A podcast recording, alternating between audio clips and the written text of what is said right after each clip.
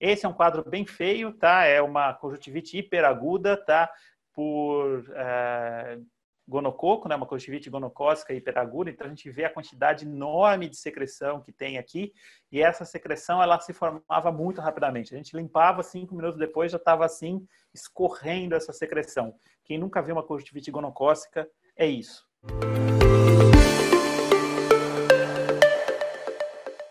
Tá? Aqui um quadro de conjuntivite, né? Essas quemoses muito importantes, a gente tem que estar bastante atento. Quando tem muita quemose, esse inchaço da conjuntiva, a gente sempre tem que olhar com bastante atenção ah, os fundos de saco e everter as pálpebras pela chance de ter membranas, é, membranas pseudomembranas na pálpebra, né, que a gente precisa fazer raspagem, tá?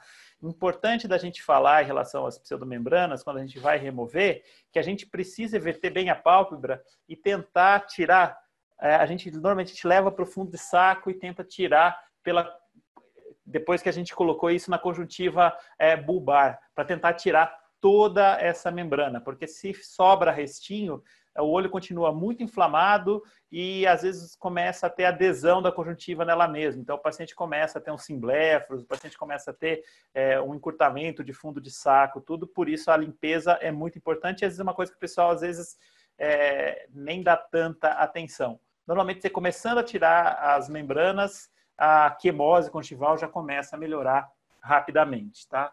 Aqui para continuar na, nas conjuntivites aí, é, a gente pode ter mais papilas, né? Um quadro, esse monte de pontinho vermelho aí, tá? A gente não tem aquela, aquele saguzinho, né? Aquelas bolinhas mais claras que a gente tem quando são folículos. Esses casos são papilas, esperemia, normalmente acompanhado de secreção. Aqui era para tentar mostrar para vocês o que são os folículos, né? Que é esse fundo vermelho e um monte de bolotinhas esbranquiçadas mais transparentes, menos vermelhas é, nesse meio, tá? Isso são os folículos não tá, não dá para ver tão bem. Aqui dá para ver acho que um pouquinho melhor essas bolinhas clarinhas aqui que a gente tem bastante, tá? Num quadro de uma conjuntivite folicular, normalmente viral, mas lembrar que tem outros quadros, como por exemplo as conjuntivites por clamídia, né? Um paciente com um quadro crônico arrastado aí de mais de um mês de conjuntivite, a gente tem que lembrar dessa possibilidade. Lembrar que o paciente às vezes vem com quadros hiperagudo, né? E essa, essa hiperemia não tão vermelha, uma hiperemia mais branquiçada, com uma secreção muito aquosa nos quadros é, alérgicos, né? A gente precisa estar atento a isso também, mas sempre examinando, procurando papilas, procurando folículos, mesmo que seja um quadro que lembra muito alergia. Principal sinal da alergia, é a hora que você olha o fundo do saco, ele vai estar mais claro, vai estar mais transparente, não vai estar tão avermelhado como nesse caso aqui. A gente vê que é, não tem uma hiperemia na conjuntiva tarsal, tá? Não é tão fácil da gente perceber isso e normalmente a história ajuda mais a gente até do que a biomicroscopia, mas esse é o achado da biomicroscopia que a gente tem. Aqui é um paciente com uma conjuntivite crônica, né? Um quadro, uh, um quadro já arrastado, que ele tem um quadro alérgico com a formação dessas papilas gigantes, normalmente relacionado a um corpo estranho ao, ou ao uso crônico incorreto de lentes de contato. O paciente que usa por muito tempo começa a ter muito depósito, começa a ter essa resposta aí. Parecem essas pedras de calçamento aí que são as papilas gigantes, né? Quadro que o paciente precisa você precisa tirar o estímulo, o corpo estranho, que seja a lente, que seja o corpo estranho que tenha no olho, você precisa remover e começar um tratamento aí é, com corticóide, normalmente, tudo mais, para poder melhorar isso aí. Esses são os depósitos que a gente acaba tendo é, na região do limbo, nessas conjuntivites alérgicas, né, os chamados nódulos de tantras, tá? Que a gente pode ter é, ao longo de todo, de todo o limbo aí, tá? As conjuntivites, elas podem deixar sequelas na córnea, né? E a gente tem que estar sempre atento. Esse aqui é um caso do infiltrado subepitelial. Normalmente é o paciente que teve uma conjuntivite há um mês atrás, ele volta para você falando que a visão dele repentinamente piorou muito, tá? De uma hora para outra, a visão dele ficou muito embaçada, ficou toda turva e a gente encontra esse, essas alterações aí na, na, na, córnea, na córnea dele, tá? Quando a gente faz o corte, a gente vê que é bem subepitelial, então são os infiltrados subepiteliais. Esse é um quadro bem feio, tá? É uma conjuntivite hiperaguda, tá?